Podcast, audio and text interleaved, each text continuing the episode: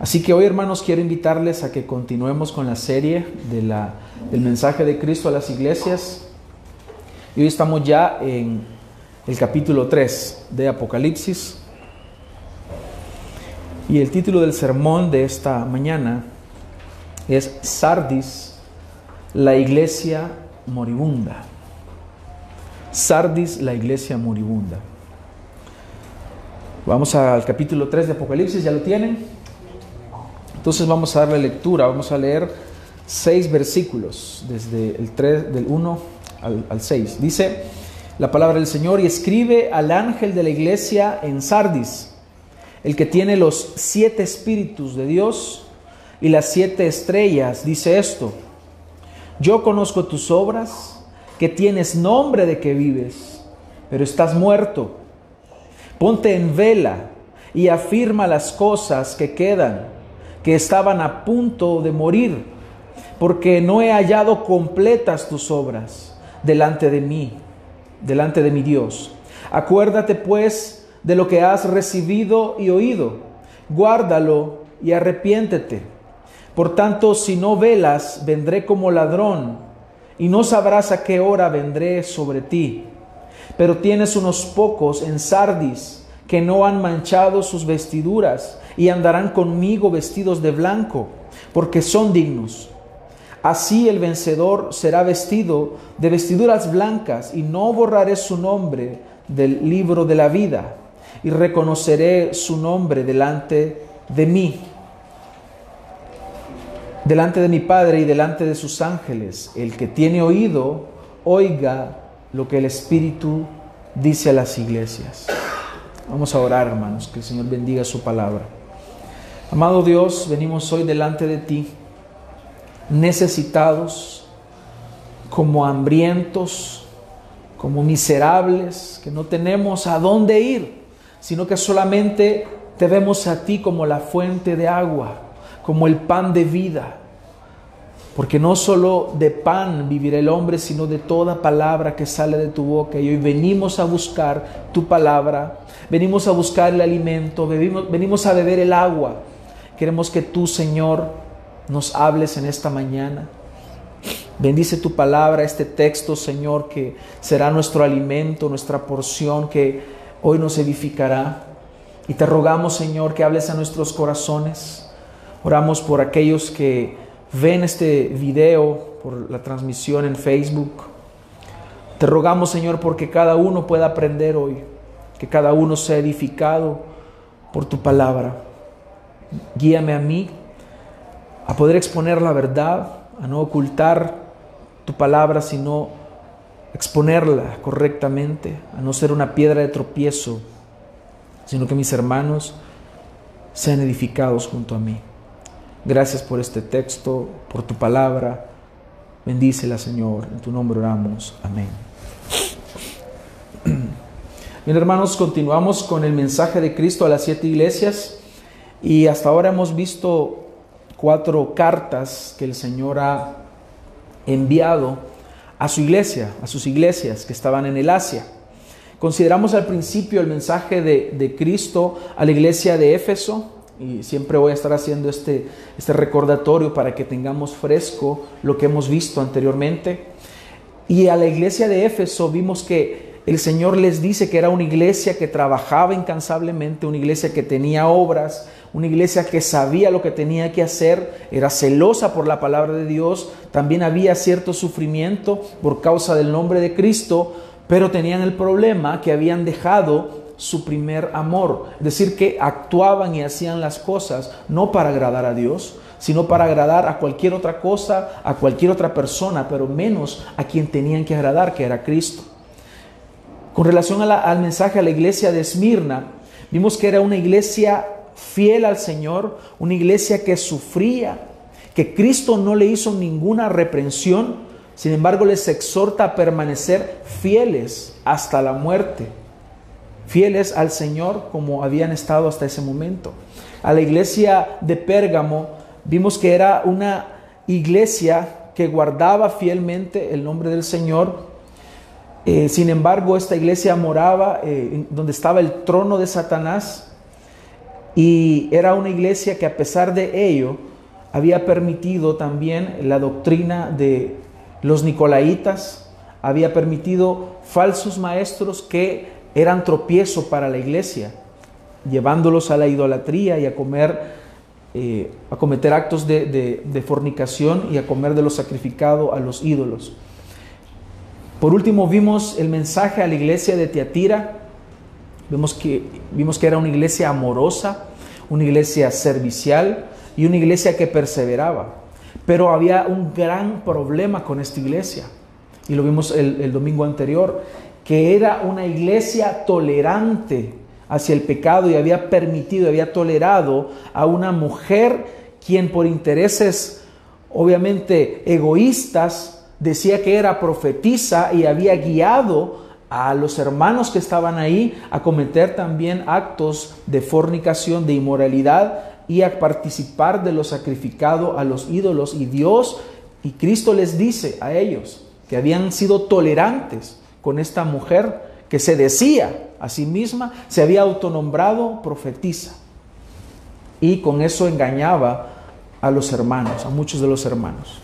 En esta oportunidad, hermanos, ya nos encontramos eh, en, el capítulo 3 y hablamos acerca de la iglesia que estaba en Sardis. Y nuevamente vamos a hacer una pequeña introducción para que tengamos el contexto. Era una, una ciudad que estaba ubicada a 35 metros, eh, perdón, kilómetros de Tiatira. Fue una ciudad muy importante en el mundo antiguo. Eh, se transformó en una ciudad muy opulenta, había mucha riqueza, porque había mucho comercio. La industria que, tenía ahí la, predominancia era la industria textil. Aparte de eso, tenían un sistema monetario funcionando. Ellos tenían una moneda que estaba funcionando y las personas se sentían muy seguras ahí porque era una ciudad prácticamente impenetrable. Estaba rodeada de tres grandes riscos y eh, en la parte de en medio, que, donde faltaba un risco, era la entrada a la ciudad era la que ellos mantenían bien vigilada porque era el único lugar que, las, que si alguien los quería conquistar o algún, algún ejército quería atacar, solo podía entrar por ahí. Resulta que en dos ocasiones eh, descuidaron esa área y en esas dos ocasiones fueron eh, sitiados y entraron otros ejércitos a conquistar la ciudad. Era una ciudad muy próspera, tenía, hermanos, muchas comodidades, por lo tanto, al tener esas comodidades era propicio para promover el paganismo, para promover la inmoralidad sexual, para promover la perversión. Eran politeístas y adoraban en especial a la diosa Diana o Artemisa o Cibeles. Y la arqueología eh, y la historia verifican que hubo allí una población judía que era muy rica y muy influyente. Sin embargo, a pesar de eso, hermanos, no, no nos muestra ni la historia ni la palabra de Dios que ellos tuvieran oposición judía, como hubo en las otras iglesias. Y esto es bien importante y vamos a ver por qué es importante. Entonces, eh, en conclusión, hermanos, esta parte, eh, en el contexto, para fines, finales del siglo I en Sardis, había mucha adoración por parte de estas comunidades judías y mucha eh, adoración a, a estos otros dioses como Artemisa y otros. Y estaba ahí la iglesia.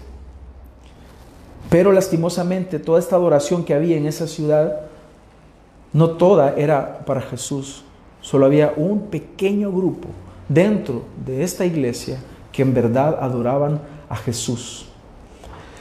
Esta carta, al igual que las demás, tiene la misma estructura que ya hemos mencionado. Sin embargo, lo único que le falta de los demás es que no hay absolutamente ningún elogio. El Señor no elogia absolutamente nada de ellos, sino que directamente el Señor pasa a reprenderles. Así que la estructura es la descripción de Cristo, la reprensión de una vez, la exhortación, la advertencia, la promesa y el llamamiento. Hoy vamos a ver nada más la primera parte, eh, la continuación de esta predicación. será dada el próximo domingo, la segunda parte. Así que hermanos, hay, hay mucho que hablar y mucho, pero mucho de esta carta eh, es totalmente aplicable, hermanos, a la realidad que la iglesia está viviendo hoy en día. Así que prestemos mucha atención, hermanos, a lo que Cristo nos está hablando, porque es algo de lo cual estamos rodeados y no es que algunos de nosotros pudiesen estar viviendo una vida espiritual decadente de, esta forma. Por eso es el, título Sardis, la iglesia moribunda. Empecemos con la descripción de Cristo. Cristo, como en todas las cartas, comienza introduciéndose a Él mismo, dando autoridad al mensaje que está transmitiendo a las iglesias. Y en su descripción siempre establece una relación con lo que va a decir posteriormente. En esta ocasión, Cristo se presenta como el que tiene los siete espíritus de Dios y las siete estrellas. Eh, en primer lugar, Cristo se describe a sí mismo como el que tiene esos siete espíritus de Dios. Y esta extraña descripción parece que tiene raíces igual como las anteriores que hemos visto en el Antiguo Testamento. Y, hacer, y puede estar haciendo referencia a dos cosas. Primero, el Espíritu de Cristo en sus siete dones. Isaías capítulo 11, versículos 2 nos habla acerca de esto. Dice, y reposará sobre él el Espíritu del Señor, el Espíritu de sabiduría, Espíritu de inteligencia, Espíritu de consejo y de poder, Espíritu de conocimiento y Espíritu del temor del Señor. Está haciendo probablemente referencia a estos siete espíritus, que está hablando del Mesías prometido. Por lo tanto, Él se está colocando o está mostrando que quien está hablando es el Mesías prometido. Al Espíritu de Cristo también en sus siete operaciones, como pueden ustedes buscar Zacarías 4 del 1 al 10, de manera simbólica se describe al Espíritu Santo como un candelero con siete lámparas dicho de otro modo, hermanos, ya en Apocalipsis se nos ha dicho que hay siete iglesias. También se nos ha mencionado estos siete espíritus y que este espíritu, el espíritu de Dios, opera con su presencia y su poder en estas siete iglesias. Los siete espíritus de Cristo representan entonces la plenitud de su presencia. Es Cristo morando en las iglesias. Es Cristo estando allí en las iglesias. Es la presencia, es su plenitud. Él se muestra ahí con sus dones, con sus operaciones. Y sabemos que es en la iglesia donde Él muestra o Él permite, Él dota a los hombres para que ejerzan sus dones para edificación de la iglesia. Y esto es a través del Espíritu Santo, porque la iglesia es un organismo vivo. La iglesia no es como los alcohólicos anónimos, no es como cualquier institución de gobierno. La iglesia es un organismo vivo que está conformada por los redimidos en quienes mora el Espíritu Santo. Y es el Espíritu Santo que nos dota, que nos da dones. Él da dones a los hombres para la edificación de la iglesia. Entonces, Él está hablando que es Él quien mora en las iglesias en toda su plenitud a través del Espíritu Santo. Y de forma muy especial, hermanos, relacionado a cuando dice el que tiene las siete estrellas, que es precisamente, como ya lo ha dicho en Apocalipsis Juan, está hablando que son los pastores. Vamos a Apocalipsis 1.20. Dice, en cuanto al misterio de las siete estrellas que viste en mi mano derecha y de los siete candelabros de oro, las siete estrellas son los ángeles de las siete iglesias. Ángel viene del griego angelos, que significa mensajero. Y un mensajero es aquel que obviamente da el mensaje que no le pertenece a él, sino que es un mensaje que otro le da para que lo entregue. Entonces, vemos acá la relación en aquel que llena o que es la plenitud de todo que dota a los hombres con dones y lo relaciona a estas siete estrellas que precisamente son los mensajeros o los pastores encargados de dar el mensaje de Cristo, dar la palabra de Dios. Entonces esta iglesia necesitaba ser avivada. Y vamos a hablar bien de este avivamiento, porque este avivamiento y esta palabra avivamiento, algunos la han satanizado, otros la han interpretado mal, y, seguido se habla en las iglesias de avivamiento, y un avivamiento que tiene que ver con manifestaciones extrañas. Muchas personas piensan que estar avivado es estar hablando en lenguas, o que hayan manifestaciones extrañas y piensan que necesariamente eso es avivamiento, pero eso no es avivamiento. A la luz de la palabra de Dios, vamos a ver hoy que es un verdadero avivamiento. Esta iglesia necesitaba ser avivada. Y según lo que Cristo nos está mostrando acá, Él no se está refiriendo a actividades, a dotes del pastor. Él no se está refiriendo a ministerios.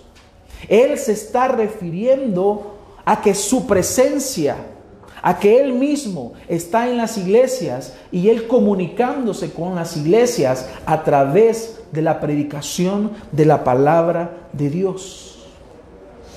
Esa es la relación en que Él tenga los siete espíritus y las siete estrellas. Entonces, estas siete estrellas, hermanos, que son los siete ángeles de las siete iglesias, son sus portavoces son sus mensajeros, sus mensajeros humanos a quienes Dios ha designado y ha nombrado y ha colocado en las iglesias para guiar a la iglesia a proclamar su verdad. Y aquí quiero meter una nota ilustrativa que es importante considerar también que en este tiempo había una moneda circulando que tenía la imagen del emperador Domiciano, que estaba sentado rodeado de siete estrellas. Entonces puede haber también una relación acá, en donde sale él prácticamente presentándose como un soberano, y esta imagen de Jesús les, les podía recordar a Domiciano en esta moneda, y les está indicando, yo soy el Señor, no es Él. Yo soy el soberano del universo, no es Él. Entonces puede haber también una relación referente a esto, porque Jesús es el Salvador, Jesús es el soberano, Él sí es el Señor. Sin embargo, aquel hombre que estaba en esa moneda se autodenominaba soberano del universo, pero es Jesús el soberano sobre los reyes de la tierra y sobre toda la tierra. Entonces el significado de todo esto, hermanos, es que tenemos acá una bonita e interesante combinación respecto al mensaje que el Señor está dando, Él presentándose. Él se está presentando como aquel que tiene los siete espíritus y las siete estrellas, es decir, la plenitud del Espíritu Santo, la plenitud de Dios, su divinidad, que Él permite que la iglesia vea de Cristo a través de los predicadores de la palabra. La idea aquí, hermanos, es que por medio de sus ministros, sus predicadores, sus pastores y el poder del Espíritu Santo, Él puede reavivar a esta iglesia que está moribunda. Aquí en esta ocasión, Él no se presenta como un juez, aunque sabemos que esta iglesia va a enfrentar un juicio inminente, que va a venir si no se arrepiente, sino que se presenta como aquel que de forma soberana sobre su iglesia, a través del Espíritu Santo, Él y la exposición de la palabra, Él puede avivar esta iglesia. Él puede hacer que esta iglesia que está moribunda tenga vida, porque esta iglesia está muriendo. Aún quedan cosas que están por morir, dice. Es decir, aún hay esperanza para esta iglesia como una y esperanza para muchas iglesias que están moribundas. Entonces es necesario que ahora pasemos a la reprensión y como ya lo hemos dicho, no hay ningún elogio, sino que es un mensaje claro. Y Él le dice, yo conozco tus obras, que tienes nombre de que vives, pero estás muerto. Hermanos, esta palabra es dura. Esta palabra es muy dura. Jesús les está diciendo, ustedes aparentan algo que no son. Qué feo cuando a alguien le dicen eso. Cuando a alguien le dicen, yo creo que tú eres hipócrita porque tú estás diciendo esto o aparentas algo, pero después dices esto otro. Y claro, uno se enoja, ¿no? A nadie le gusta que le digan hipócrita. Pero si alguien nos lo está diciendo, es necesario que revisemos nuestra manera de actuar. Y aquí Jesús mismo está diciendo, yo conozco tus obras, yo te conozco a ti. Tú aparentas que estás vivo, pero mira, estás muerto. Quiero que veamos el estado de esta iglesia. Esta iglesia tenía un nombre, tenía una reputación, tenía una apariencia y aparentaban ellos que tenían vida, pero eran solo una pantalla. Ellos aparentaban que tenían vida. Ellos estaban preocupados por tener un nombre y una reputación en la sociedad opulenta en la cual vivían. Ellos vivían cómodamente. Tenían todas las cosas que necesitaban ahí. En términos modernos, hermanos, esta era una iglesia organizada, con una gran infraestructura. Tenían pastores increíbles, elocuentes, entretenidos. Eran activistas en extremo. Tenían programas para jóvenes, ministerios abundantes ayudaban a los pobres porque tenían suficiente dinero, tenían una excelente infraestructura, un templo grande con parqueo y todo aparentemente estaba bien. No había ningún problema porque todos querían congregarse ahí. Es más, todos quisieran ir a esa iglesia porque tenían una reputación envidiable. Eran muy conocidos. Nadie se metía con ellos. Ante el mundo ellos se veían bien. Ante el mundo ellos estaban totalmente bien. Era una iglesia que nadie asediaba. Era una iglesia que no tenía problemas con judíos ni con musulmanes. No habían problemas ni familiares porque todo estaba bien. Nadie las asediaba. Fraternizaban con el mundo. Eran aceptables al mundo, hermanos. El mundo los aceptaba no sufrían rechazo ni persecución. Ellos habían aprendido a vivir su mejor vida ahora. Hermanos, ellos habían descubierto la fórmula. Esa fórmula que muchas iglesias buscan. La fórmula para ser aceptados por el mundo y no tener problemas con nadie. La habían encontrado. ¿Y saben cuál era la fórmula? ¿O cuál es la fórmula? Es callar la verdad y dejar de predicar la palabra de Dios. Esa es la fórmula. Si tú quieres caerle bien a todo el mundo, calla la verdad, calla la palabra. Y serás como aquel que, que, se alegra porque dice, ya tengo cinco años de estar en esta empresa y no se han dado cuenta que soy cristiano. Descubrió la fórmula. Calla la verdad. Mira el pecado y apruébalo. Y serás aceptado y amado por el mundo. Pero en una reunión o en un momento que hables con alguien, empieza a predicar la verdad y verás cómo te va. El mundo ama lo suyo. Pero si el mundo te ama a ti, hay un grave problema. El Señor dijo que nosotros no éramos de este mundo que el mundo ya le ha aborrecido a Él. Por lo tanto, nos ha de aborrecer a nosotros. Porque el mundo ama lo suyo. Y si el mundo te ama es porque tú eres entonces del mundo. Claro, ellos habían ganado al mundo. Pero habían causado la ira de Dios. Pablo lo expresa en Galatas 1.10. Porque busco ahora el favor de los hombres o el de Dios? Elige, hazte la pregunta. ¿Qué favor buscas?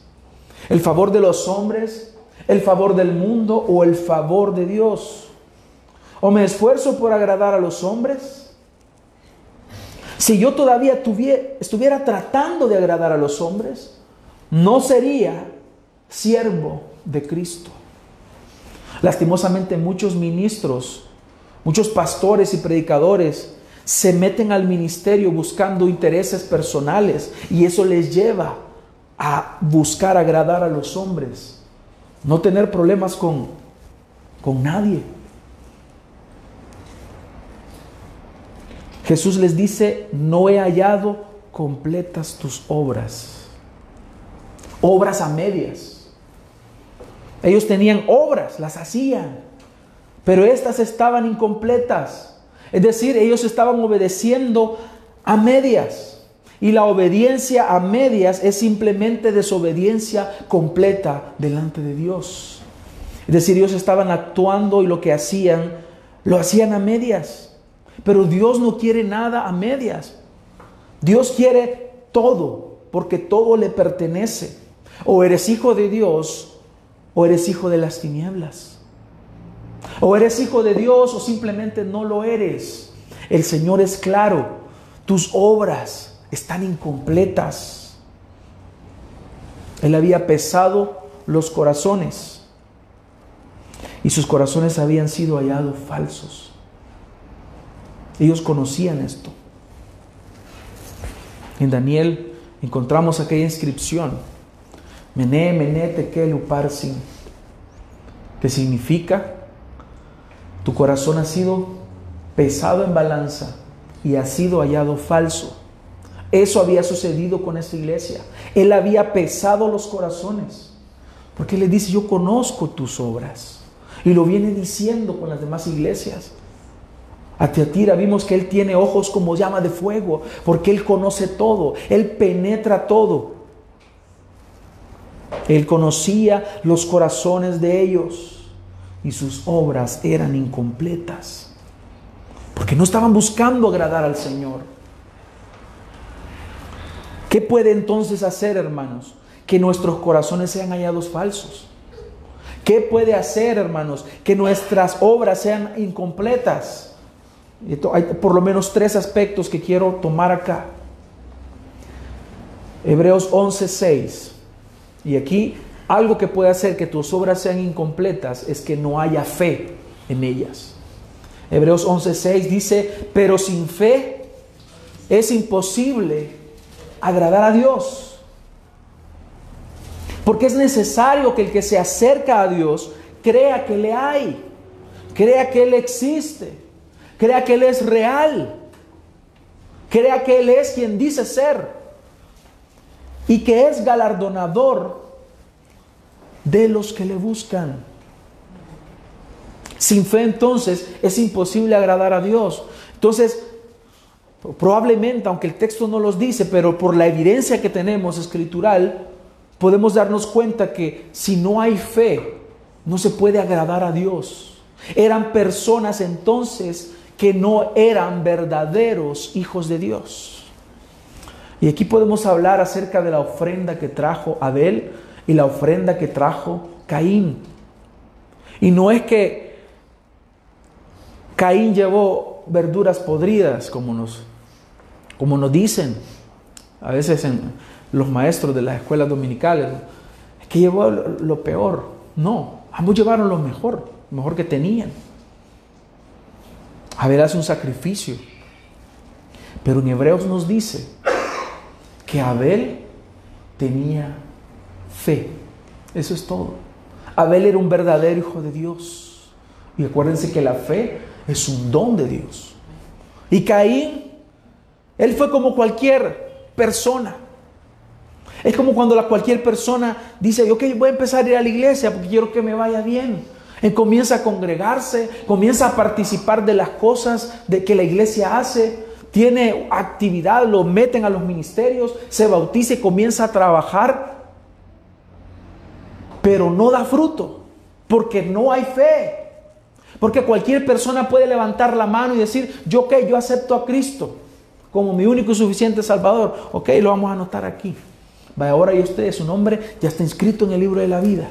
Bienvenido a la familia de Dios. Ya estuvo. Pero no es así, hermanos. ¿Hay fruto en tu vida? Si no hay fruto, es porque no está en ti el Espíritu Santo entonces. Porque el Espíritu Santo, si mora en alguien, da fruto. Y el fruto del Espíritu es amor, es gozo, es paz, es paciencia, Es benignidad, bondad, fe, mansedumbre y templanza. Ese es el fruto del Espíritu. El fruto del Espíritu no es callar la verdad. El fruto del Espíritu no es estar en un ministerio y servir o congregarse. Entonces, ellos estaban, muchos de ellos estaban actuando y estaban obrando, pero no había fe. Por lo tanto, si no hay fe, es porque no eres un hijo de Dios. Porque la fe es un don de Dios. Luego podemos hablar del amor. Esta iglesia probablemente tenía falta de amor. En 1 Corintios 13, 3, el apóstol Pablo nos habla mucho acerca del amor. Y él acaba de estar hablando acerca de los dones. Y él dice, si no tengo amor, de nada me sirve. Acá en este texto en específico dice, y si repartiese todos mis bienes para dar de comer a los pobres, y si entregase mi cuerpo para ser quemado, pero no tengo amor, de nada me sirve. De nada sirve que tú hagas lo que tú hagas si no hay amor. De nada sirve.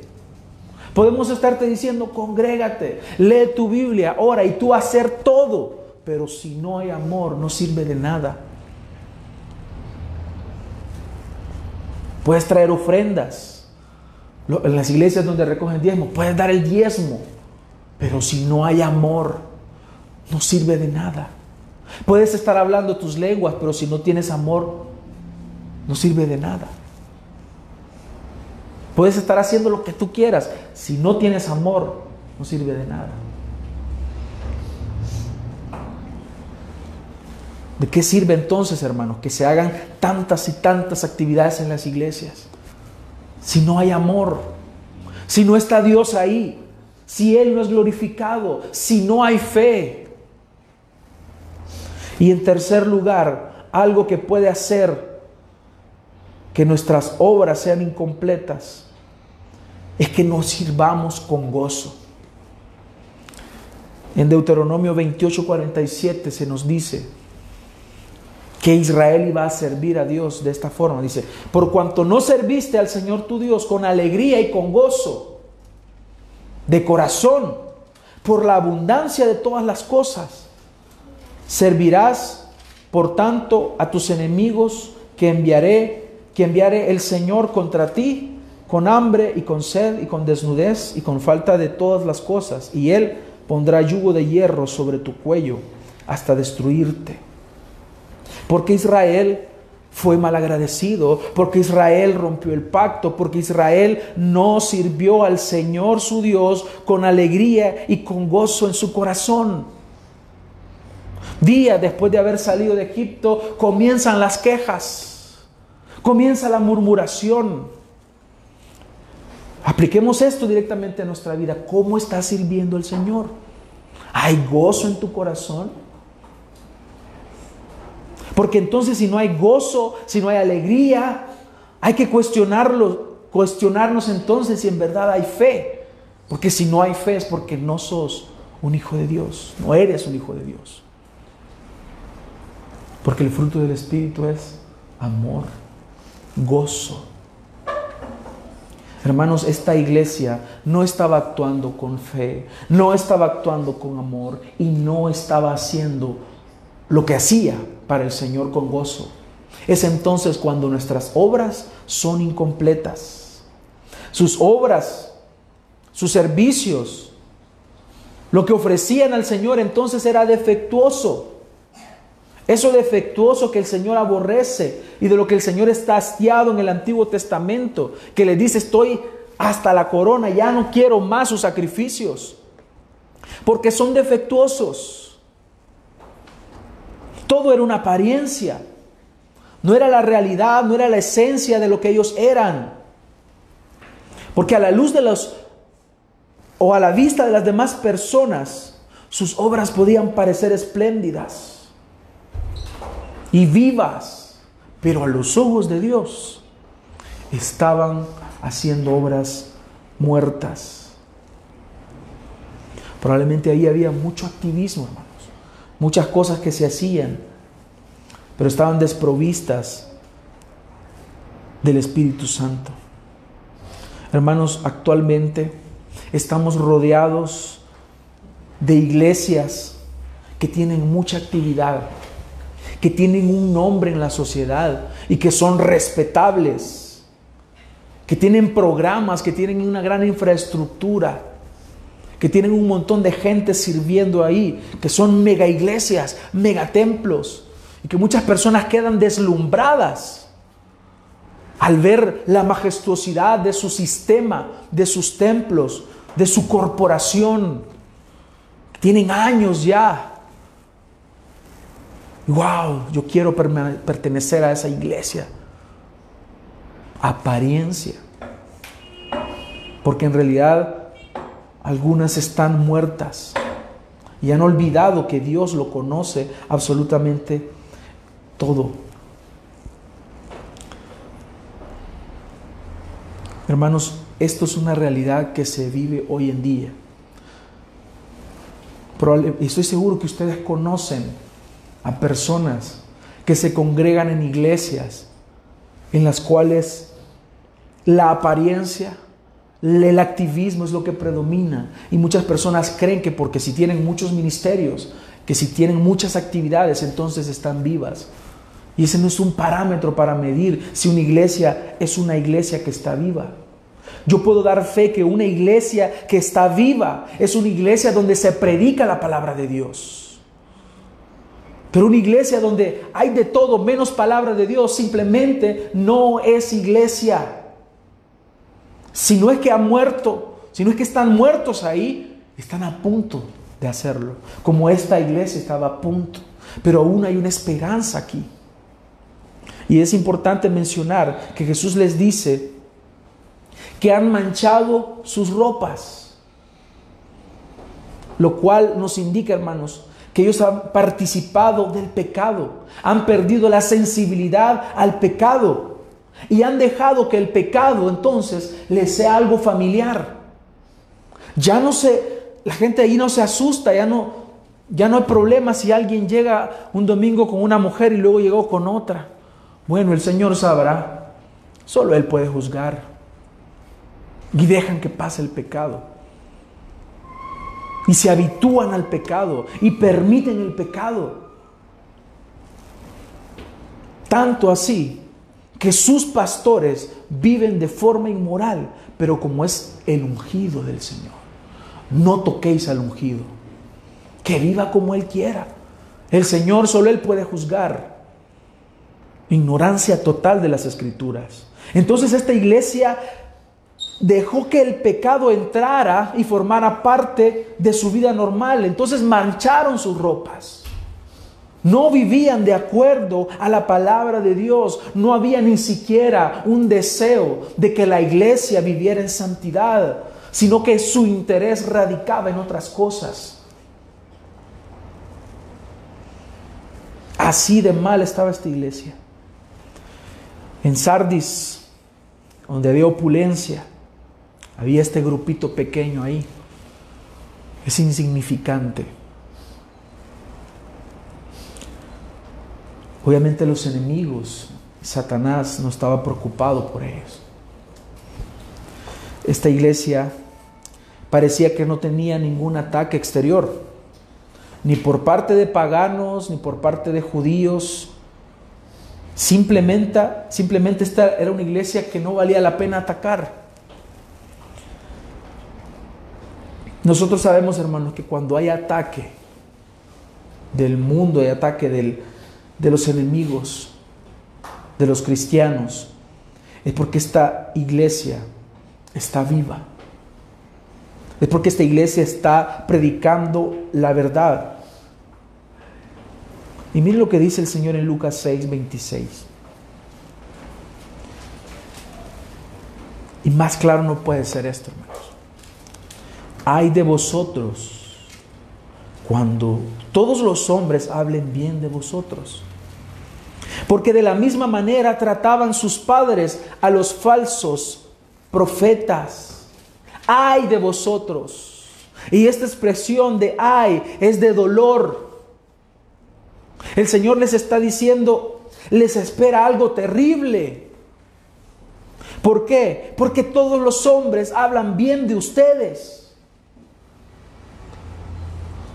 Porque saben que así también sus padres trataban a los falsos profetas si el pastor de una iglesia, si los ministerios, si la misma iglesia es agradable al mundo, no cabe la menor, menor, duda. Entonces, según lo que el Señor dice en su palabra, ellos han dejado de predicar la verdad y se han vendido al mundo.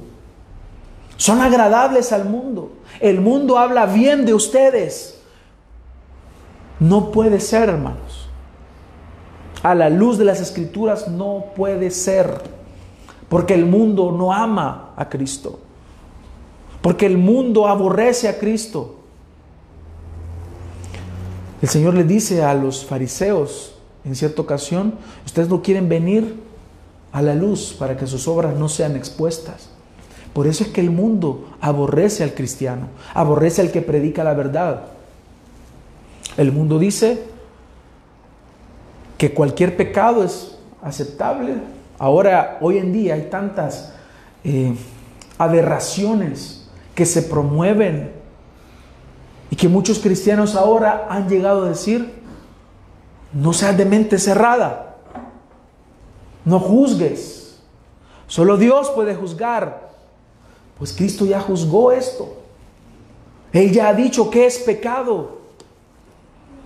Y esa es la verdad. Y cuando tú predicas la verdad, cuando tú expones la verdad, eres rechazado por el mundo. Tu familia no quiere ir a comer a tu casa porque a hablarme de Biblia, a que me hable de Biblia voy a llegar. O si lo invitamos a comer, de Biblia nos va a hablar, de Dios nos va a hablar. El mundo te empieza a rechazar. Por eso dice el Señor, cuando los hombres hablen bien de ustedes, Preocúpense. Analiza tu vida. ¿Cuántas personas dejaron de hablarte este año que pasó porque tú les predicaste el Evangelio? Solo hay dos reacciones. O se arrepienten o te aborrecen. Y eso sucede en cada predicación. O la recibes y te arrepientes o te enojas y la rechazas. Es exactamente lo mismo. Cuando tú predicas la verdad, cuando tú predicas el Evangelio, la gente o te va a odiar o te va a amar. Aquel que Dios ha preparado y ha dispuesto para salvación, entonces será aquel que se va a arrepentir y que va a creer en la verdad. Entonces, hermanos, que hablen bien de nosotros es más una señal de que somos falsos maestros. Que hablen bien de ti es más una señal de que eres un falso cristiano que un siervo de Cristo. Eso es lo que el Señor nos está diciendo. Nadie hablaba mal de esta iglesia. Todo estaba bien. En apariencia, todo estaba bien. Ellos experimentaban paz, una tranquilidad, pero era más una paz parecida a la de un cementerio porque estaban muertos. Había paz, pero abajo hay muerte. Cristo les dice lo mismo en Mateo capítulo 33 creo que es. Fariseos hipócritas. Por fuera están blanquitos, hermosos, resplandecientes, pero por dentro hay muerte, pudrición. Así estaba precisamente esta iglesia, aparentando que había vida, tienes un nombre de que vives, pero están muertos. La apariencia era lo que a ellos les interesaba. Pero en medio de todo esto, hermanos, hay algo precioso y hay algo que a mí me llena de alegría. Dice el Señor, pero tienes unos pocos en Sardis. Hay unos pocos.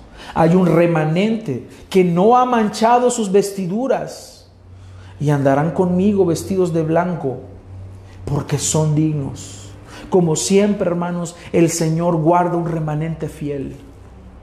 En medio de todas estas iglesias hay grupos de hermanos.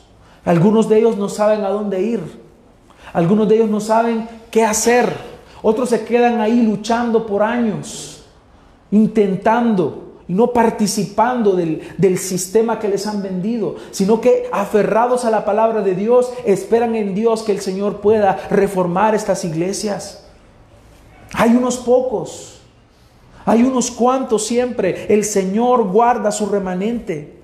A pesar de que esta iglesia entonces era un cementerio, algunos se habían aferrado a la verdad. Algunos mantenían encendido ese calor espiritual sus vidas eran limpias. Sus vidas no se habían manchado con el pecado que el mundo les ofrecía. Sus vestiduras eran blancas y apreciadas por el Cordero. Por eso que Cristo le dice que hay unos pocos. La frase griega es, hay unos pocos nombres.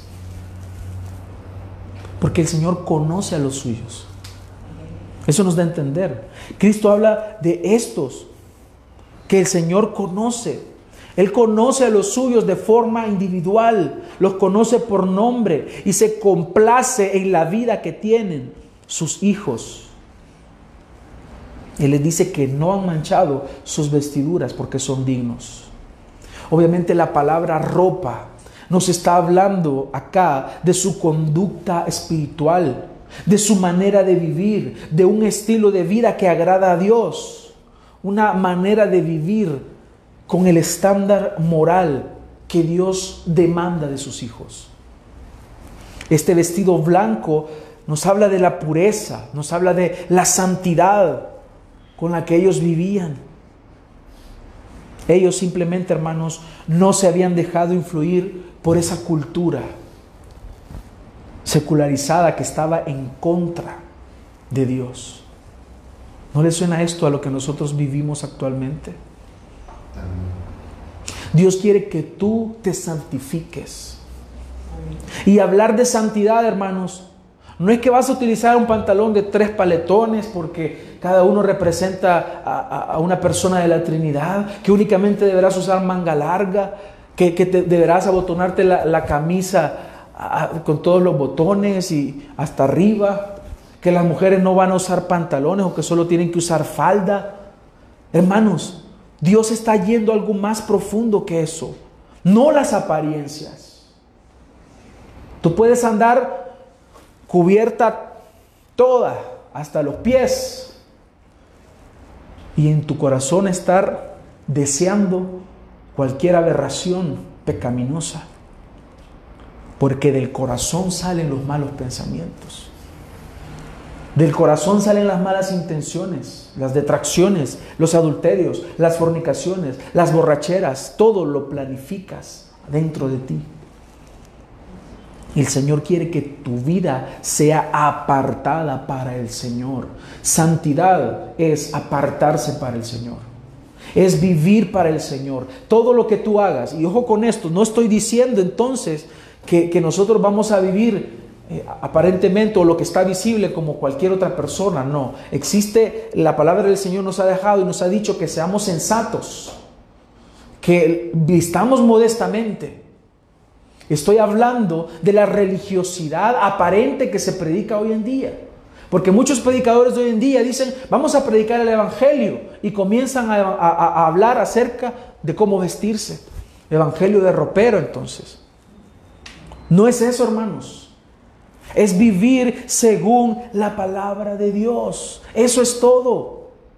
Dios te ha dejado una guía, Dios te ha dejado un estándar que debes conocer y es la palabra de Dios. No tiene razón de ser el cristianismo fuera de la palabra de Dios. Tu base es la palabra de Dios. Tu fe está aquí en la palabra de Dios. No tienes más. No hay cristianismo sin la palabra de Dios. Pues ellos habían dejado de vivir según la palabra de Dios, pero habían unos pocos que seguían aferrados a la verdad. En medio de tanta corrupción, en medio de tanta hipocresía, en medio de tanta maldad, Dios entonces había preservado a sus escogidos, que estaban aferrados, que tenían fe, que tenían amor y que tenían gozo en medio de toda esta corrupción. Hermanos, no es fácil. No es fácil ser uno de estos pocos en medio de una iglesia que no le importa nada, que no le importa la palabra. Ahí son tildados como extremistas. Ahí son tildados como los de mente cuadrada, fanáticos, religiosos, se les dice, a aquellos que quieren apegarse a la palabra de Dios. Y estos no, no, no son populares, no trascienden en la sociedad. Son impopulares, pero reciben el dulce, cálido y hermoso elogio de Jesús. Unos pocos que no han manchado sus ropas. Unos pocos que viven según mi voluntad. ¿Qué quieres entonces? ¿El elogio de Cristo o el elogio del mundo? Cristo los está elogiando, Cristo reconoce que son fieles y les promete que van a caminar con Él eternamente, con sus vestiduras blancas, que estarían con Él eternamente. Y había un dicho antiguo que dice, los que caminan con Dios durante su vida son dignos de caminar con Él después de la muerte. Un dicho popular judío. Así que hermanos, en conclusión de, de esta primera parte, debemos entender la situación difícil, paupérrima de esta iglesia. Esta iglesia estaba a punto de morir. Es una iglesia moribunda. Es una iglesia que aparenta que está bien. Y solo viene a mi mente cuando existen aquellas enfermedades en las personas que sabemos que tienen algo por dentro y están a meses de morir, pero pueden verse bien. Aparentemente todo está bien, pero por dentro les queda poco tiempo de vida. Les quedan semanas tal vez, días, pero en esa iglesia moribunda había un remanente fiel que podía venir ante la presencia de Dios porque no se había contaminado y no se había corrompido, sino que habían manifestado que en verdad tenían al Espíritu Santo morando en ellos. Estos andarían en vestiduras blancas en la presencia de Dios eternamente. Así que hermanos, es tiempo de que consideremos entonces hoy cómo estamos delante del Señor. ¿Es nuestra vida acaso una apariencia? ¿Eres cristiano solo cuando vienes acá?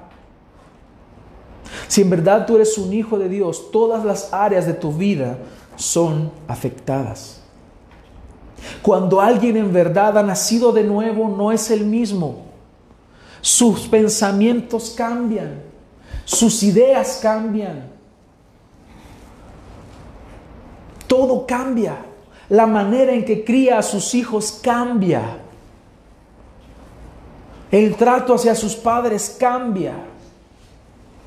Porque comienza a conocer la palabra de Dios a darse cuenta que estaba haciendo algo mal, a darse cuenta, por ejemplo, que no honraba a sus padres, pero se encuentra con la palabra preciosa del Señor que dice, honra a tu padre y a tu madre. Y dice, yo no los había estado honrando, por lo tanto, cambia su trato hacia sus padres. Se encuentra con el precioso texto en Efesios capítulo 5, donde nos dice, maridos, amad a vuestras esposas como Cristo amó a su iglesia y se entregó a sí mismo por ella.